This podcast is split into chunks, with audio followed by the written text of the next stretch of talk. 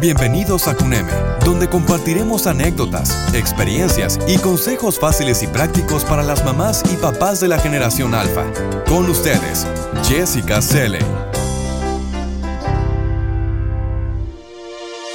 ¿Cuántas fotos de tus hijos crees que tienes? ¿O de un viaje memorable? ¿O fotos de tu mascota? Una foto de tu hija sonriendo. ¿Y por qué no? Claro, tomar 12, ¿verdad? Para la gran mayoría de nosotros quedaron atrás esos días de las cámaras que estaban separadas de nuestros teléfonos. ¿Se acuerdan de esos rollos de película? Yo no sé siquiera si ya sabría cómo cargar uno en la cámara, pero bueno, ya sabes. En ese entonces solo tenías 24 exposiciones que podías tomar en un rollo de película. Y ya no tenemos esas limitaciones, así que nos encanta seguir haciéndole clic en el obturador y capturar todo lo que podamos. Hacemos cientos y miles de fotos en estos días porque literalmente podemos hacerlo. Y el almacenamiento tiende a ser mucho más barato y casi que es infinito. La sobrecarga de fotos es real. Pero cuando tenemos tantas imágenes digitales y queremos seleccionarlas un poco y organizarlas, ¿por dónde empezamos? Bienvenidos a Cuneme, Infotips. Soy Jessica Cele Luque, la voz que te acompaña. Y en este episodio hablaremos de cómo hacer que nuestras colecciones de fotografías digitales sean más manejables. Explicaremos cómo ordenar nuestros recuerdos para que podamos acceder a ellos cuando más los necesitamos. Hay algo tan poderoso en una imagen para preservar nuestros recuerdos y conectarnos a distancia y entre generaciones. Eso sí podemos encontrarlas. Organizar tus fotos requiere de mucho tiempo y compromiso. Y es algo que yo pienso que ya no podemos posponer. Realmente hay que hacerlo ya.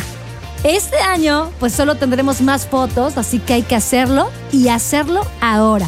Esa es la primera recomendación en la organización de fotografías digitales. Que en primer lugar te comprometas a comenzar. Entonces hay que echar un vistazo a todos tus dispositivos. Tomarte el tiempo para checar tu teléfono, tu cámara, tu tableta o cualquier tarjeta de memoria que tengas por ahí, tu computadora, por supuesto. La segunda recomendación es reducir la basura, las cosas que ya no necesitas. Elimina las imágenes como fotos de recibos, capturas de pantalla y todos esos duplicados que de repente tenemos. Y cuando veas que hay muchas fotos que se ven iguales, literal, hay que empezar a eliminarlas. Entonces, queremos elegir quizá no las mejores cinco, si realmente puedes hacerlo, comienza a elegir las dos mejores. Hay algunos programas y aplicaciones que pueden realizar esta tarea por ti.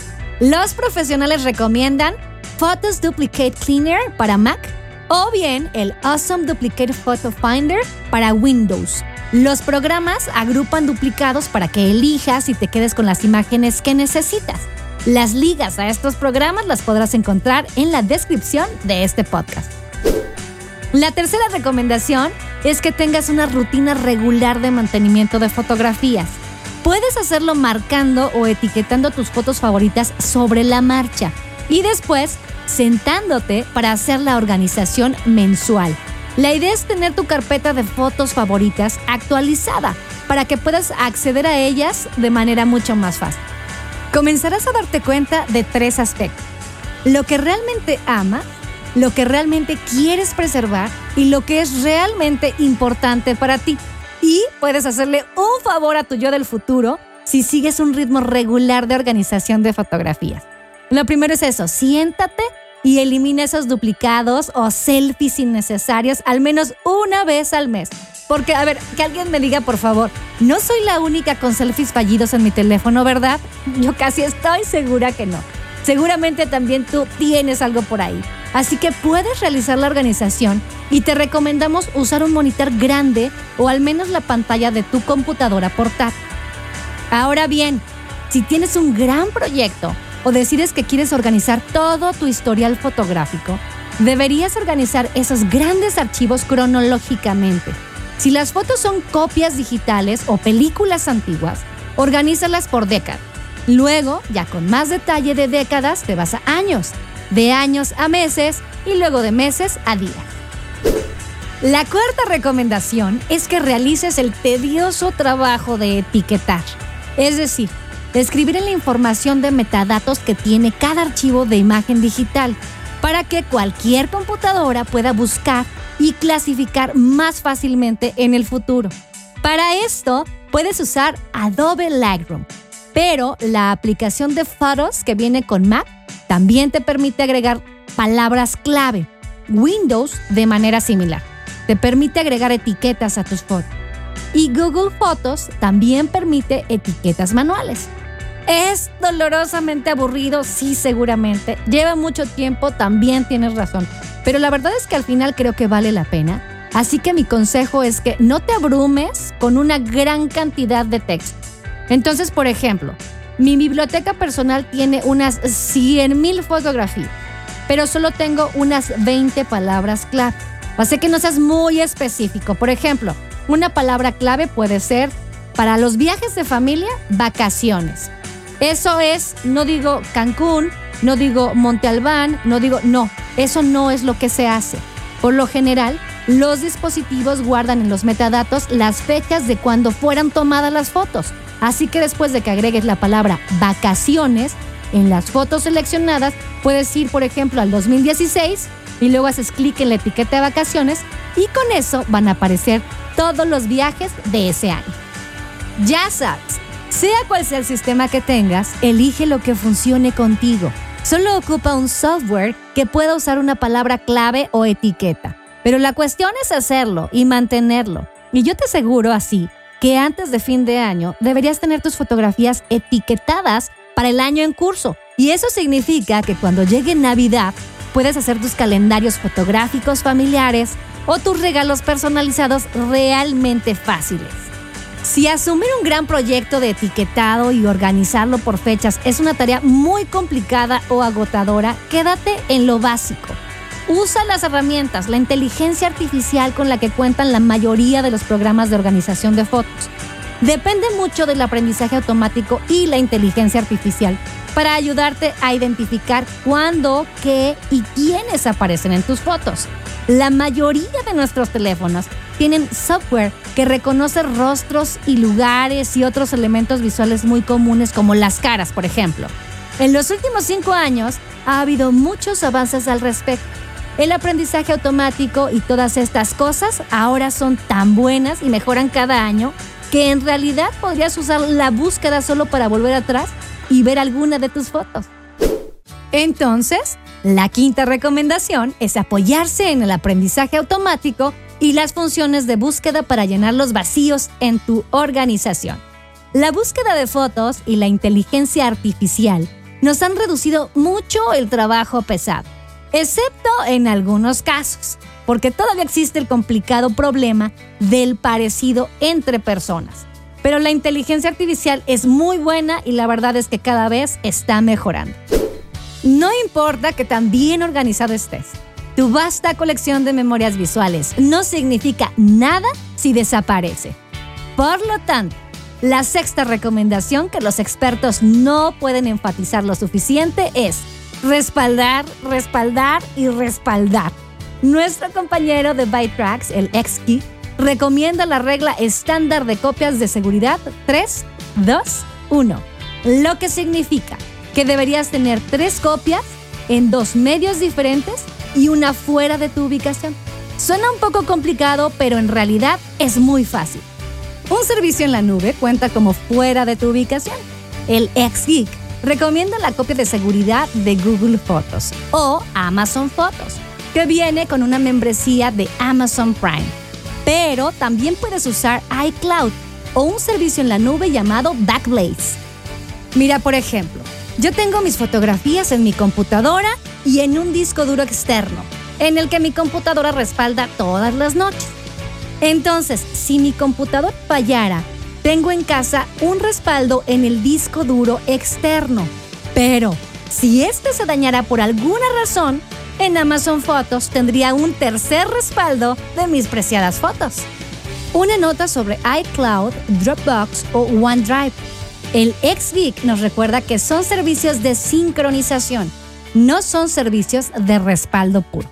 Entonces, si usas esos servicios, hagas lo que hagas en un dispositivo, transfiérelo a todos los demás dispositivos de respaldo.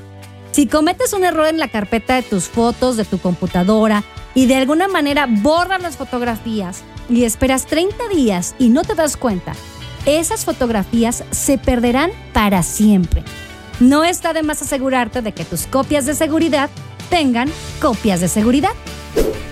Ya sean nuestras madres, nuestros hijos, los padres, las hijas, los amigos, las mascotas, las fiestas.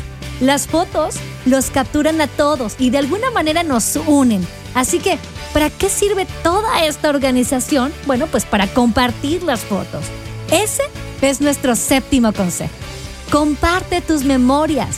Por ejemplo, Wendy, nuestra guionista, mantiene un archivo extenso, pero también imprime álbumes de fotos y otros regalos. Tiene una presentación de fotos en un iPad en su cocina y usa fotos como parte de las reuniones familiares. Esa es una maravillosa idea. Nos platica que cuando compartes hay otro lado de esas fotografías que no tenías ni idea. Y esas historias salen a la luz y enriquecen no solo tu vida, sino también a la persona que las cuenta. Al preservar momentos, puedes traer el pasado al presente. Solo tenemos que ser conscientes de cómo gestionarlos todos. Ok, vamos a repasar. En primer lugar, es muy posible que te sientas abrumada o abrumado por todas las fotos que tienes que clasificar y organizar, pero podemos empezar poquito a poquito. La recomendación número uno es solo comprometerte a comenzar. Esto evidentemente no va a ser un éxito de la noche a la mañana, estoy de acuerdo, pero va a llevarte algo de tiempo y definitivamente necesitas tener algo de paciencia. La recomendación número dos, reduce poco a poco lo que necesitas. Entonces queremos elegir quizá no las cinco mejores fotos. Tal vez puedes empezar a hacerlo y comiences a elegir las dos mejores. Recomendación número 3. Lleva un ritmo regular de mantenimiento de fotos con tus cosas favoritas sobre la marcha y sesiones mensuales de limpieza de fotos. La cuarta recomendación es para proyectos grandes y es organizar cronológicamente por fecha y luego utilizar un software para etiquetar tus fotos en un sistema de clasificación que sea significativo para ti. Simplemente elige un software que pueda usar palabras clave o etiquetas hay muchos por ahí, pero la cuestión es hacerlo y mantenerlo. Y si el etiquetado manual es abrumador, la próxima es la quinta recomendación. Es el uso del aprendizaje automático y las herramientas de búsqueda de imagen. Confíe en la inteligencia artificial para identificar a las mismas personas o lugares y luego simplemente etiqueta. La recomendación número 6 es la principal. Respaldar. Asegúrate que tus fotos estén respaldadas en un lugar y de que estén respaldadas sin que tengamos que pensar en eso, porque si perdemos nuestro teléfono o lo rompemos o mi computadora portátil se descompone, no queremos pensar en, ¿hice una copia de seguridad de las fotos? ¿Dónde están esas fotos? Y finalmente, la organización te ayuda a compartir. Y compartir fotos es una forma poderosa de conectarnos con nuestro pasado y conectarnos entre nosotros. Dicen por ahí que una imagen dice más que mil palabras. Ahora bien, si tenemos miles de imágenes que dicen millones de cosas, es mejor si podemos encontrarlas. Y antes de despedirme, quiero recordarles que en Cuneme ofrecemos muebles diseñados y fabricados con cariño para los pequeños. Y además les ayudamos en el diseño de la decoración de las habitaciones para que se diviertan en un espacio muy especial. Son muebles de diseño a precios increíbles. Y para ver nuestros productos, por favor visita nuestro sitio web www.cuneme.com, Cuneme y checa las promociones que tenemos. También puedes visitarnos en nuestras redes sociales. En Facebook y en Instagram nos encuentras como Cuneme MX. Nos gusta entablar comunicación con las mamis y papis, por lo que nuestro servicio es personal. Llámanos al 55 55 72 89 10 o bien mándanos un mensaje por WhatsApp al 55 18 80 43 60. Esperamos tu llamada. Este guion estuvo a cargo de Wendy Alacio y en la información, Maru Villafuerte. Yo soy Jessica Celiluque, la voz que te acompañó. Para conocer o aprender más cosas, consulta nuestros otros episodios. Y si te gustó este podcast, suscríbete en Spotify, en Apple Podcast o en iHeartRadio.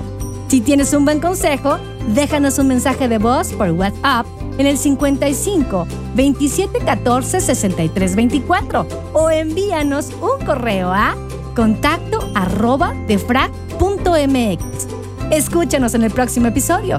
Me despido y cuídense cada día más. El podcast de CUNEME es una coproducción con defrag.mx.